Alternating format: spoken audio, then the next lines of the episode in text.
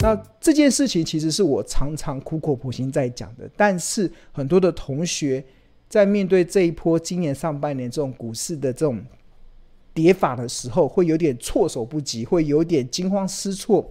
关键是什么？其实关键就是你没有耐心的去等到同样的一家好公司，但是你要等到便宜甚至特价的好价格再去建立你的部位。那或者是有些同学可能太早就把子弹用光了，那就会错失什么？错失很多时候，当风险来的时候，比如说我们像这一次裴洛西来到台湾所可能引发的这个台海的危机，那我不知道未来会怎么样，那可能会不会让台股出现崩跌的风险，我也不知道，我也不知道国安基金到底 hold 得住还是 hold 不住，我真的也不知道，但是。如果金融市场真的出现这种非理性的波动的时候，那它就会创造出好公司越跌越美丽的这些价值。所以你只要能够坚守，那基本上都会有一些不错的一些投资效益的。那他也跟同学呃勉励，因为有些同学可能最近这半年、最近这段时间可能股票出现了亏损，是有点灰心、有点丧志。但是这位同学他拿他自己的经验，过去两这两年多还。他赚了六七百万，他相信其实庆荣老师所分享的其实都是好公司。那除此之外，其实还有就就这两天啊，其实有蛮多同学的一些回馈。那其中有一位同学，他也回馈了，就是他觉得他常常在看庆荣老师的影片，然后他也在他也有订购《投家日报》，然后呃，庆荣庆荣庆荣老师其实常常教人买成长的好公司。而且是要在便宜跟特价的时候加码。那他这过去这半年以来，他就真的这么做，就是聚焦具有成长性的好公司之后，然后耐心的等到跌到便宜、等到特价的时候进场去捡便宜。那他这么做的好处，一方面当然，一方面把我的我所教导的这个操作的纪律。跟这个投资的原则给贯彻了，其实真的很棒，帮这个同学按个赞。那除了按赞之外，其实他自己也得到了一个正正面的一个收获啦。那这位同学他他也回馈了，他现在到目前为止哦，他的账面已经是正六趴了，正六趴了，赚六趴了。经即使经过上半年这种股市的崩跌，对吧？那个劳动基金都亏了四千六百亿的情况之下，哎，这位同学很开心，他账面是正六趴。那他做了一件事，做了什么事？就是当好公司跌到了特价的时候，一定要勇敢加码。这件事情其实会决定你的绩效表现。啊，这位同学他也秀出了他的一个对账单嘛，这是他的实际的对账单。然后有有一笔大概是两百六十几万的，然后目前的损益是十五万，是正的六 percent，哈哈，这个这就是呃，我常常在跟大家讲的，好公司跌到了便宜的特价的时候，你一定一定要进场去加码。那你要怎么能够进场加码？它有几个条件，第一个你要能够知道这是好公司，第二个你要知道这个价格是便宜的好价格，第三个。你还要有足够的子弹，足够的保留，足够的现金进场去做投资。那这个这就是缺一不可，真的缺一不可。那像《投资家日报》会教你判断好公司。那《投资家日报》在四月份以来，其实我们也针对联总会升息十二码、升息十五码下做了很多情境分析，告诉大家我们不同的这些股票，它在升息十二码下的便宜价是多少，特价是多少。那升息十五码下的便宜价是多少？特价是多少？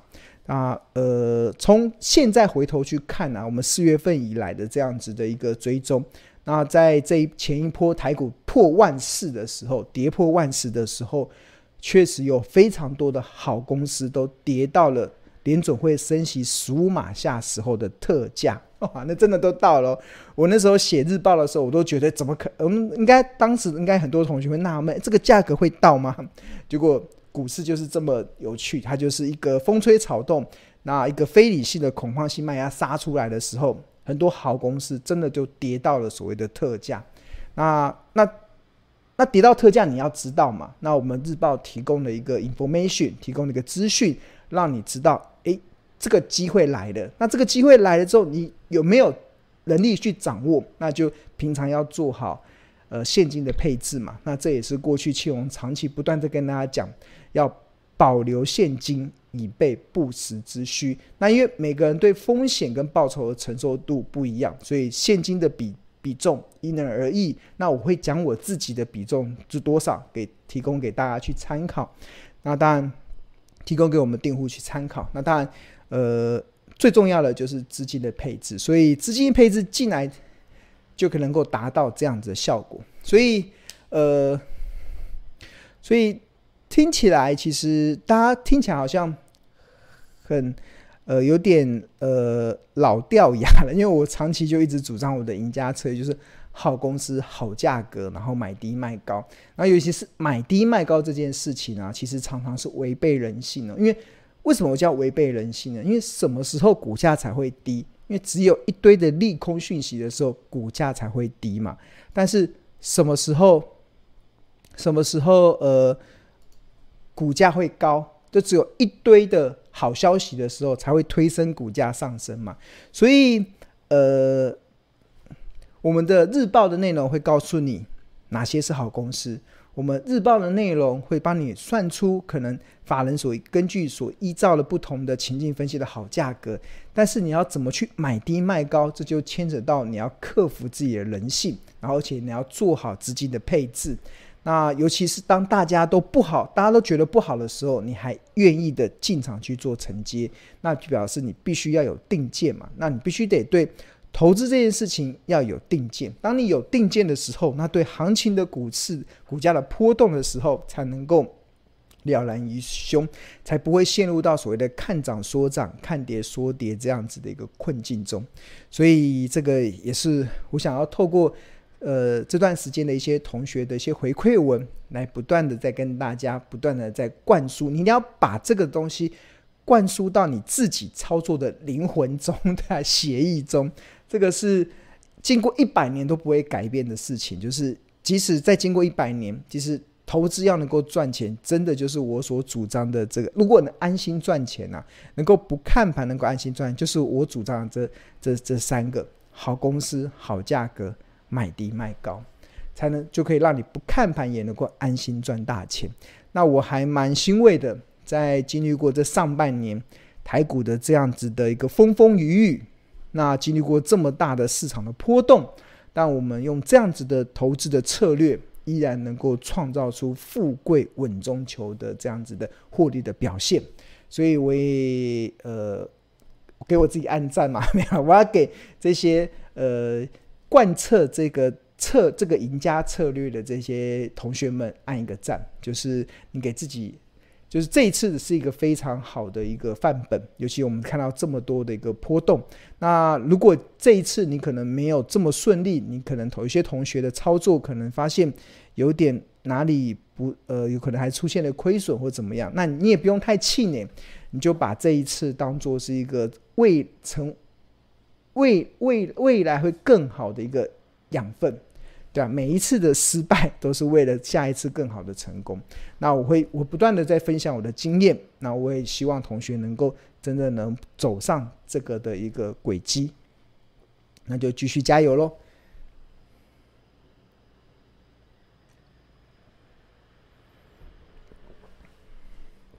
好。那我们刚刚有提到说，我的赢家策略其实就是好公司、好价格，买低卖高嘛。这个可以让你不看盘也能够安心赚大钱。但是好公司它是有定义的哦，你要先搞清楚好公司跟好价格的定义，不要自以为这是好公司，但是结果不是好公司；自以为这是好价格，结果是。它是凯子的价格，所以这一定要有这个，这不是凭感觉的，这不是说这不是凭主观的，而是有一些客观的依据。那就我自己来说啦，其实好公司会能够越跌越美丽，它一定要符合好公司的定义。那这个定义是什么？就是它今年的获利比去年好，明年获利比今年好，而后年的获利比明年好，就它营运是能够持续的成长。这才符合呃我现阶段认为的好公司的一个条件。那至于好价格啊，虽然只有股价跌才会有机会，但是你也要能够做好所谓的情境分析。那尤其今年联准会在快速升息之下，它会对于企业价值产生一个蛮大而且是快速的一个修正的这个压力跟风险。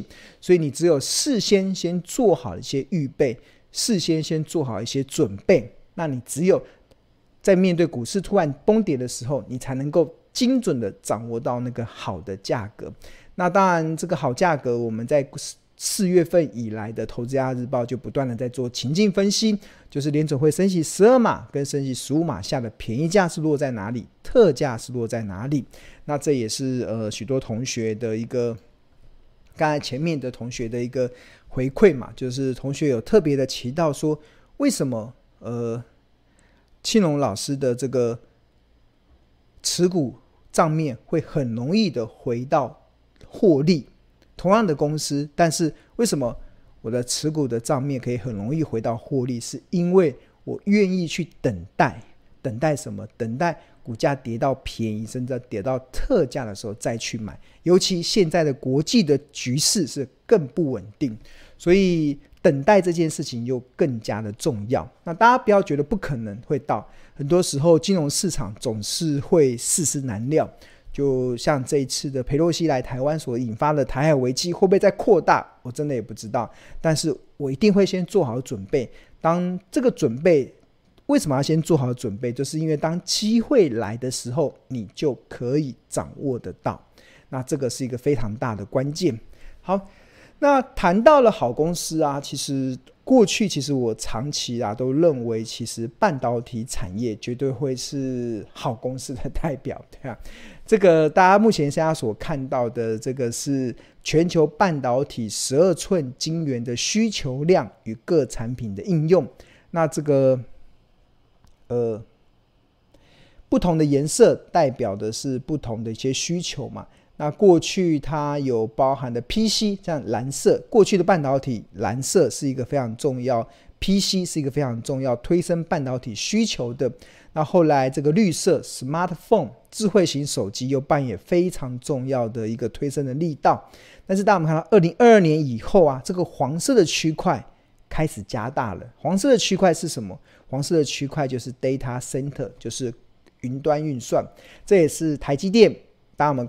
关注到今年的台积电第一季，它的高速运算已经超越了智慧型手机，成为贡献台积电最大的营收的单一产品。到今年第二季，高速运算再度的超越智慧型手机，而且两者的差距已经差到五个 percent 了。所以这也显示出这张图所秀出来的一个趋势，就是这个黄色的这个区块会越来越大。那这个也是推升台积电走升的一个很大的条件。那另外未来，当我们看到这个粉红色的，以前可能很少，但是未来会加大，这个叫做车载车用电子的部分，就汽车，因为未来的汽车会越来越聪明，未来的汽车会越来越多的辅助驾驶，未来的汽车会越来越多的智能智慧驾驶，所以它搭载的晶片会越来越多。像过去一台汽车可能只需要四十颗到五十颗的晶片，但是未来要达到自驾车，要达到这种 Level Three 的这种呃自驾能力的车，它至少要搭配搭载一百五十颗到两百颗的晶片，那这个就会推升半导体晶片的需求。那除此之外，这里面还包含了呃 PC 嘛，PC 还是维维持一定的成长。那另外还有这个所谓的民生，民生大家看，民生也出现了一个很大的一个成长。这民生就包含了物联网嘛，就是过去。呃，上网的产品可能只需要电，只需要 PC，只需要手机，但是未来家里的电视也要上网，甚至有些人他家的冰箱也要上网，智慧家庭嘛，冷气也要上网。像呃，像我家里的这个呃，很明显，像我我自己家里面，呃，大家知道我有养猫嘛，我有养猫，那我养猫其实我就会装置那个所谓的那个猫咪的定时。定时器就喂定时的喂食器，那时间到了，它就它就会食物就放下，猫咪就可以去吃。那这个定时的喂食器也要上网，为什么要上网？就是我即使不在家的时候，我在外面我也可以遥控让它按下来，它就可以直接放放饭出来给猫咪吃。你看，连猫咪的吃东西的也要上网，对啊。那除此之外，因为我我养猫，所以家里有很多，有时候很多猫毛嘛，所以我有买一个扫地机器人。扫地机器人也要上网哦，就我不在家的时候，我我自己用手机就启动一个键，那个扫地机器人就开始自动的出来工作，对啊。所以这个其实就是民生的应用嘛，就是未来其实我们对半导体的这个需求是越来越大，真的就可以从你家里越来越多的东西都开始上网，可以感受到这是一个蛮明显的这个趋势。所以按照这个呃呃预估啦，就是。全球半导体十二寸晶圆的需求量，这是根据日本半导体材料生产商胜高的一个预估。未来二零二二年到二零二三年，它的年复合成长率还是可以来到两位数哦，可以来到十一点三 percent，这是一个非常高速的一个成长。所以常常有人问我说：“呃。”未来的趋势产业，为什么我一直这么到目前为止我还一直在追踪半导体？是因为我看到半导体的这个需求真的非常的大，那而且它的这个成长才正要开始而已，所以这一半导体一直都是我嗯长期所追踪的一个呃重点产业。那当然这一两年会有一些。压力，这 压力就在于我刚刚有特别提到嘛，所有产业分析其实就是供给跟需求决定价格。那我们刚才讲的上面那张图是需求会上升，过呃二零二二年未来的几年会有以两位数的成长，但是如果供给一次增加太多，会供过于求，那就会造成杀价竞争，那厂商就会有很大的竞争压力。那这几年的半导体产业有一个压力，就是二零二一年到二零二二年啊，光这两年全球将新建二十九座的半导体的晶圆厂。呃，台湾八座，中国八座，美国六座，欧洲三座，中东三座，日本跟韩国各两座。那这个二零二一年到二零二二年，全球将新增二十九座晶圆厂，这个的产业趋势啊，其实我们在二零二一年的六月二十号，就是去年的六月的时候的《头家日报》就已经告诉大家了，这这一两年全球的半导体的晶圆厂会盖出非常多。那盖这么多，当然是大家看到这个成长的趋势嘛，但是它就会有个风险，这个风险是什么？这个风险就是需求会不会？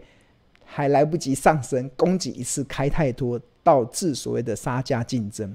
那当然，这个产能利用率，这个是一个关注的焦点。那根据这个 IC Insight 这个的研究机构的预估，像二零一九年的时候，全球半导体以这个八寸的，应该说全球半导体的这个产能的利用率啊，呃，曾经。二零一九年是来到八十五点八，二零二二年因为新冠疫情的关系，曾经掉到八十五点五趴，但是去年的时候上升到九十三趴，那今年预计会成长到预计会维持九十三 percent，那明年之后可能就会有一个比较大的一个产能利用率的压力，因为这个这几年的总产能其实上升的蛮快的，到到今年的时候预计每个月会来到两百六十三百万片。